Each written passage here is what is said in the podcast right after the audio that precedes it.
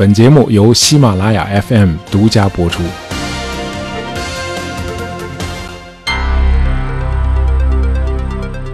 如果你是个有准备的人，然后你还能够在一个恰当的时间来到一个恰当的地点，那机遇可能正在那儿等你呢。一九一六年的陈独秀就是这个情况。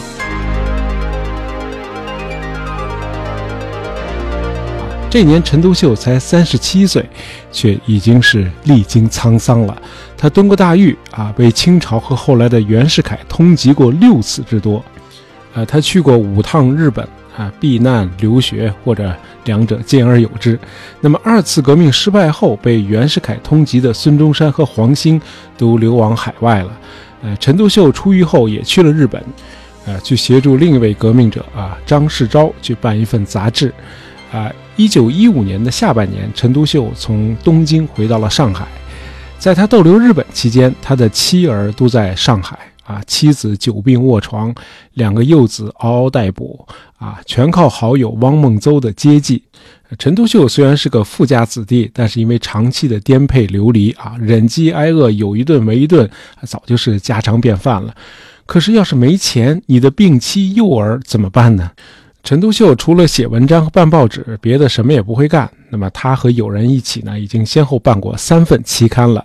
这次回国，他准备再办一份新杂志。他说他要把自己在日本学到的东西向国内传播啊，一起改变国人愚昧落后的状态。啊，他认为拯救中国，首先得进行思想革命。啊，陈独秀告诉出版商啊，让我办十年杂志，全国的思想都会改观。呃，陈先生是一位很有豪情的革命者啊。首先想到的是拯救、改造自己的国家。呃，其实办杂志还有一个很现实的考虑，就是挣钱养家。呃，一家人每天只喝两顿粥的这种日子是坚持不了多久的。可是陈独秀把他的个人生活的困境完全放在了次要的地位啊，这是个真正的爱国者。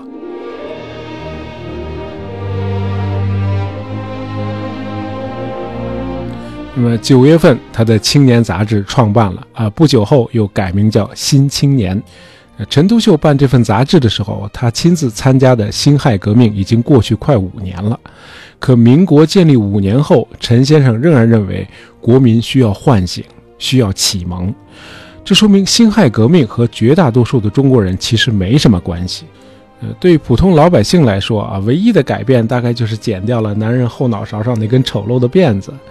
不过从历史上看，辛亥革命还是很值得称道的，啊，它没有造成大量的流血，呃，通过妥协，清廷退出了历史舞台，南北实现了合作，避免了全国性的内战，啊，几乎是一场中国版的光荣革命。可是革命后怎么办呢？啊，世界上最古老的君主专制国家突然没了君主，这皇上在大伙儿心目中一消失，啊，中国的政治生活就不可避免的乱了套。啊，民国大总统虽然行使了大权，但是他没有获得全社会公认的权威。两千多年来，中国老百姓心目中只有皇帝啊，皇帝是大伙儿共同的主子啊，这个传统观念实在是太强大了啊。哎，你要想让普通老百姓在思想意识上接受共和啊，是需要时间的。啊，陈独秀认为当务之急是激励青年。他认为青年之于社会，犹如新鲜活泼之细胞之于人体。那么青年更可能被鼓动起来，崇尚自由、进步和科学。应该说，他的《新青年》是一份相当成功的综合文化月刊。呃，创刊后不久就卖出了一千份。啊，在全国识字率只有百分之五、非文盲也很少读书看报的一九一零年代，啊，这个初创的发行量还是相当不错的。那为了扩大业务，陈独秀就和他的好友汪孟邹北上来到北京，啊，他来筹款。哎，这就是我们前面说的，他在一个合适的时间来到了一个合适的地点。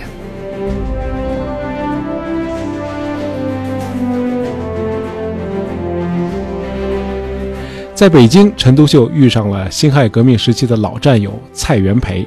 蔡元培是前清的进士啊，二十五岁就进了翰林院了啊，非常有才。那么后来呢，他加入了同盟会，又去德国留学。一九一二年开始担任民国首任教育总长。那后来呢，他又再次赴德法两国深造。那么回国之后，蔡元培出任北京大学校长。啊，今天的北大是中国最牛的大学啊，这都要感谢蔡元培啊。在蔡元培之前，北大非常非常的糟糕。北京的这个八大胡同的妓女们有个说法啊，说他们主要的客户就是两院一堂，两院就是北洋政府的参议院和众议院，一堂就是北大啊，以前叫京师大学堂嘛。呃，由于当时北大的官僚腐败非常严重啊，已经连续换了多任校长了。那蔡元培就是在这种情况下走马上任的。呃，上任后才一年，他就把这所培训官僚的衙门学府改造成为兼容并包各种思想的学术中心。他的最重要的改革措施就是为北大建立了一支学术一流的教授梦之队。呃，这些教授多数都比较年轻啊，出生在十九世纪八十年代，呃，就学功底深厚。那么留学海外之后，对西方文化也多有熏染。呃，可以说横跨这两个世纪的这一代人所具有的知识优势啊，使他们能够对中国的传统学术加以扬弃。呃，蔡元培重视研究工作啊，提倡学术自由。他高度评价陈独秀的《新青年》，并且极其欣赏陈独秀这个青年学子的精神领袖。于是呢，他就聘请陈独秀出任北大的文科学长啊，相当于现在的文学院院长。呃，为此，蔡元培还为陈独秀伪造了文凭啊！因为这个陈独秀虽然曾经就读于日本的早稻田大学，可是和当时很多的留日学生一样，他更多的时间是用来办刊物、搞革命，因此呢，一直也没有拿到文凭。那为了应付教育当局，只好先伪造个证书。蔡元培给陈独秀开的月薪是三百块大洋，这是个什么概念呢？那会儿，一个普通人两块大洋就已经足够过一个月了。哎，这可以说是一劳永逸地解决了陈独秀长期的生活困境啊，甚至让他一下子迈入了高薪阶层。有钱了嘛，陈独秀就把这个《新青年》也搬到了北大啊，依托北大这个学术自由的中心，《新青年》成了各种思想都可以公开论战的讲坛。它的发行量猛增啊，达到了一万六千份啊，鼓舞了各阶层的学子。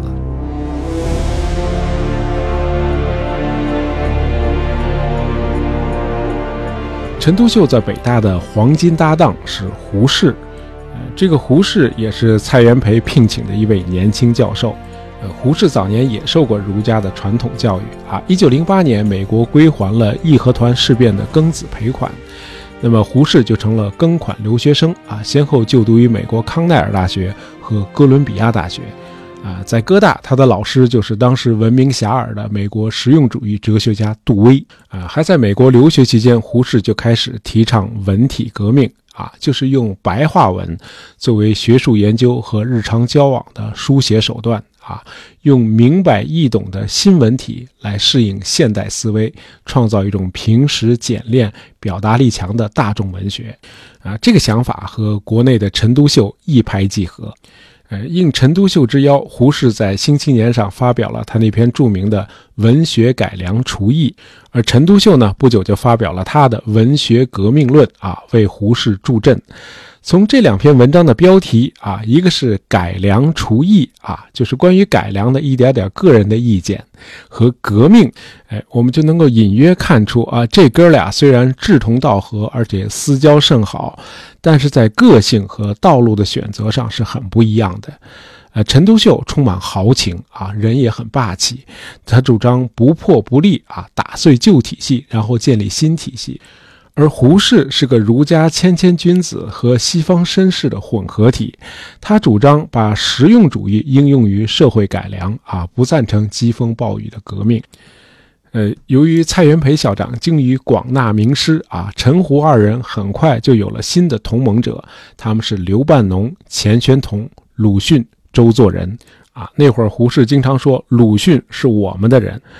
好那么他们的对立面是些什么人呢？啊，当时凡是对新文化运动持保留态度的学者，都被称作保守派。啊，其实这些所谓的保守派并不保守，呃，他们都是最早把西学引入中国的大师啊，比如辜鸿铭啊、林纾啊这些人。那么这些大师的立场是不应该把文言文和白话文对立起来，白话文和文言文应该并行。可陈独秀呢是坚决反对古文和白话文并存的主张，他说：“关于废除文言文，没有什么可以讨论的余地啊！真理就在我这一边，照我说的做就成了。”哎，人家是青年学子的精神领袖嘛。那胡适虽然是陈独秀的铁哥们儿，但是他反对任何人对真理的垄断。他说：“别人也有权利发表观点，并纠正我们可能的错误。”陈独秀说：“绝不容他人匡正。”啊，这俩人的政治观点在新文化运动的后期，尤其是五四运动以后，就开始渐行渐远了啊。五四运动以后，各种主义啊涌入了中国，什么社会达尔文主义、无政府主义、自由主义，以及陈独秀和李大钊宣传的马克思主义。这个主义一多啊，中国的知识界一下子就失去了统一的目标，于是大伙儿呢就分化成了两大派，啊，一些人倾向于学术研究、改革和渐进演变，而另一些人则投身于政治行动和暴力革命。呃，胡适提出用实用主义方法研究一个个具体问题，啊，逐步的重建中华文明。啊，为此他还做了很多古代经典的研究。啊，应该说他的这个观点在当时的中国是不符合时代潮流的。呃，当时大家普遍认为应该找到一种快捷的方法对社会进行彻底的改造，而不愿意像胡适那样走缓慢渐进的改良道路。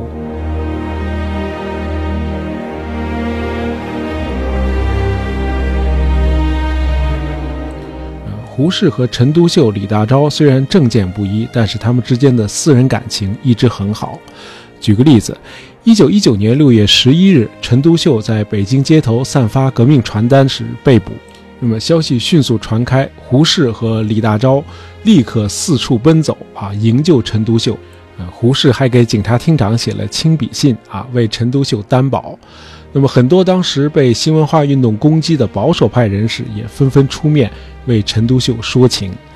北洋政府后来迫于压力释放了陈独秀。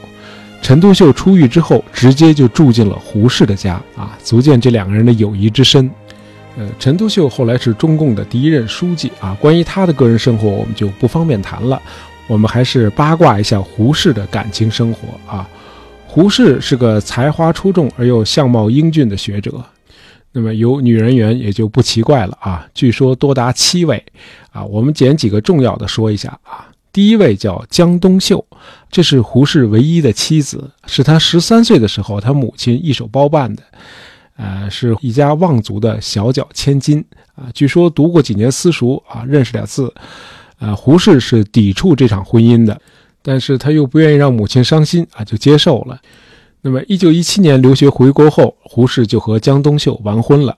呃，在留学期间，胡适有了他一生的红颜知己，这是他在康奈尔大学的地质教授的女儿，叫 Edith Clifford Williams，呃，翻译成韦廉斯。据说有一次，韦廉斯把胡适叫到了女生宿舍啊，向胡适主动表白。嗯，胡适没答应，说是有婚约在身啊，就是他妈妈给他包办的那个江冬秀。于是。呃，胡适和韦廉斯的关系就只好发乎情止于礼了啊。两个人后来一直有通信往来。呃，胡适的感情生活中最值得一提的是曹成英啊。这个曹成英是胡适的嫂子的妹妹。呃，一九二三年四月，胡适去上海开会，呃，顺便就去杭州西湖游玩啊，和当时已经离婚的曹成英见面了。两个人在杭州共度了五天。啊，这是胡适最不能自拔的一次恋情。后来，为了能够和曹成英在一起，胡适提出和江冬秀离婚。没想到江冬秀以杀掉两个孩子并自杀相威胁，胡适只好作罢。呃，后来曹成英去了胡适的母校康奈尔大学读书，啊，学的也是胡适最早学习的农学专业。胡适还专门给前女友韦廉斯去信，啊，托他照顾曹成英。呃，曹成英回国后在大学教书，啊，成为中国农学界的第一位女教授。呃，就在他准备和一位海归结婚的时候，胡适的妻子江冬秀向男方透露了曹成英和胡适过去的恋情，致使男方解除了婚约。啊，曹成英一气之下上山做了尼姑。啊，后来经他哥哥和胡适的一再劝导，才改变了主意。啊，咱们前面说了，胡适是美国实用主义哲学家杜威的弟子。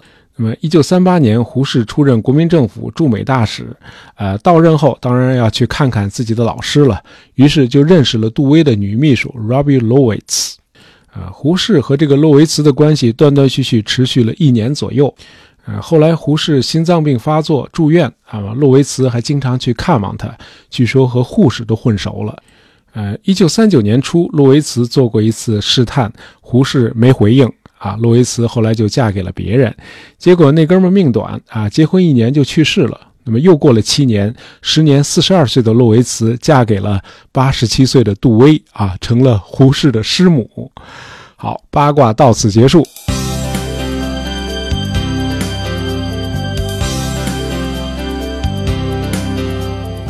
呃，我们的听友一米阳光下横杠六二 P 和听说微笑会心痛都点播了五四运动。啊，这个学生活动我不太敢聊啊，还是聊聊老师吧啊。我觉得这个新文化运动更独特，也更能让我们把握那个时代。希望你们能够喜欢这期节目。呃，节目的最后要感谢一下慷慨为节目打赏的听友欧阳文言啊，谢谢你对节目的大力支持。另外，听友勇士勇士和听友念念幺二三为上期节目“步兵将军”这个词的翻译提供了他们专业的和富有建设性的意见，啊，一并向你们表示感谢。啊，此外还要感谢听友三牛 tux。啊，他为节目提供了画家梵高这个话题，谢谢你。好，喜欢大爷杂货铺的朋友，不要忘了订阅我们的专辑。当然，也希望你能够在朋友圈里推荐一下我们的节目。感谢大家收听，咱们下期再见。